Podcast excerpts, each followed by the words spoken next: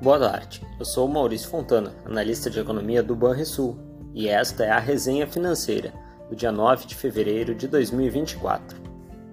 A semana posterior à decisão do Fed, Banco Central Americano, de manter a taxa básica de juros e sinalizar que não há pressa para afrouxar a política monetária, foi caracterizada pela continuidade dos esforços dos dirigentes da autoridade monetária em reduzir o otimismo dos mercados, mas também por dados relativamente positivos para a atividade e favoráveis ao processo global de desinflação. Nos Estados Unidos, de acordo com dados do Relatório de Mercado de Trabalho do Departamento de Trabalho, o payroll, se registrou a criação de 353 mil empregos em janeiro, resultado acima do observado em dezembro e bem acima da média mensal de 2023, de 255 mil vagas, e ainda das projeções de mercado. O relatório apontou ainda que a taxa de desemprego ficou estável em 3,7% e que, em relação a janeiro do ano passado, a média salarial por hora aumentou 4,5%, também maior do que era esperado. Ainda nos Estados Unidos, o índice de atividade do setor de serviços superou as estimativas do mercado e saltou de 50,5 pontos em dezembro para 53,4 pontos em janeiro, de acordo com dados do ISM. Já na zona do euro, as melhores notícias vieram do campo da inflação. Por lá, o índice de preços ao produtor de dezembro caiu 10,6% em relação ao mesmo mês do ano anterior, acelerando o ritmo da queda em comparação a novembro e encerrando com contração de 3,2% ante 2022. No que se refere à atividade, o índice de gerentes de compras, o PMI composto da região da moeda única europeia, subiu marginalmente para 47,9 pontos em janeiro, ainda em terreno contracionista, mas em seu maior nível em seis meses. Finalmente, sobre a China, foi noticiado que os preços ao consumidor recuaram mais do que o esperado em janeiro, com o índice de preços ao consumidor caindo 0,8% ante o mesmo mês do ano passado. Já o índice de preços ao produtor recuou 2,5% em janeiro em relação ao ano anterior, uma queda menor do que a observada um mês antes, mas ainda assim um importante indício da continuidade do enfraquecimento da atividade no país. No Brasil, dados mistos sobre a atividade e IPCA acima do esperado pelo mercado. A semana no Brasil contou com a publicação da ata do mais recente encontro do Comitê de Política Monetária, o Copom. Porém, na ausência de novidades relevantes no documento, as atenções voltaram-se aos indicadores econômicos.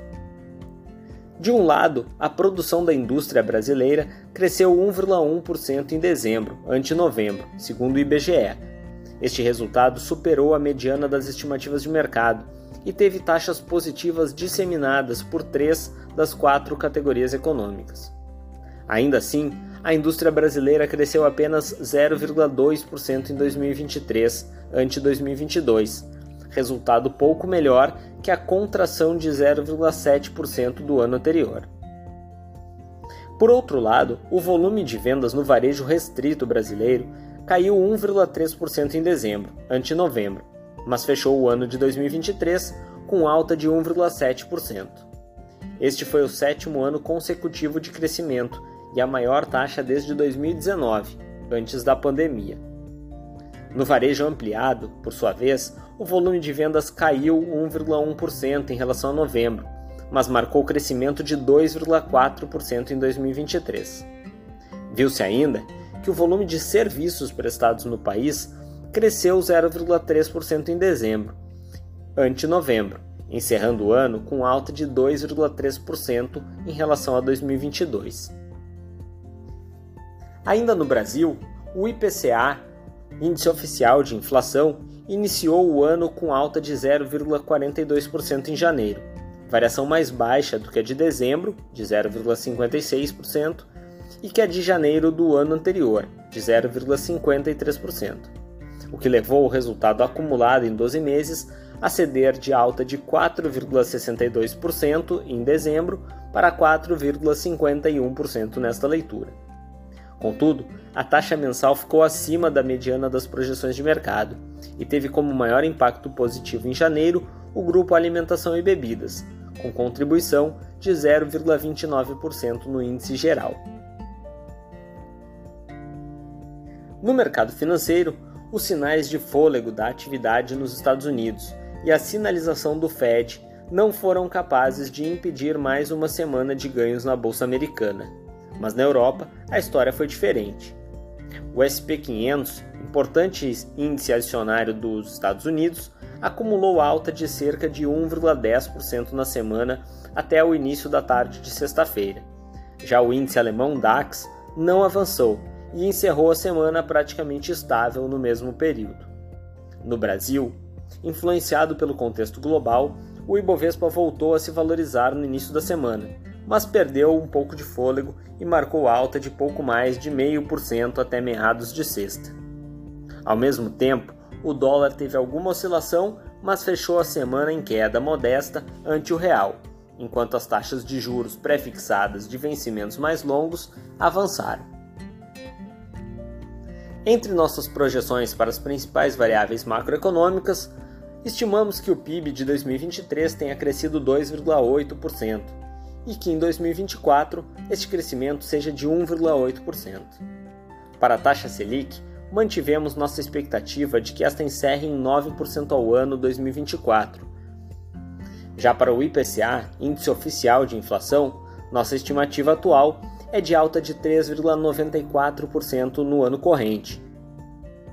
Por fim, cabe notar que baixamos a nossa projeção para o IGPM para 3,28% em 2024.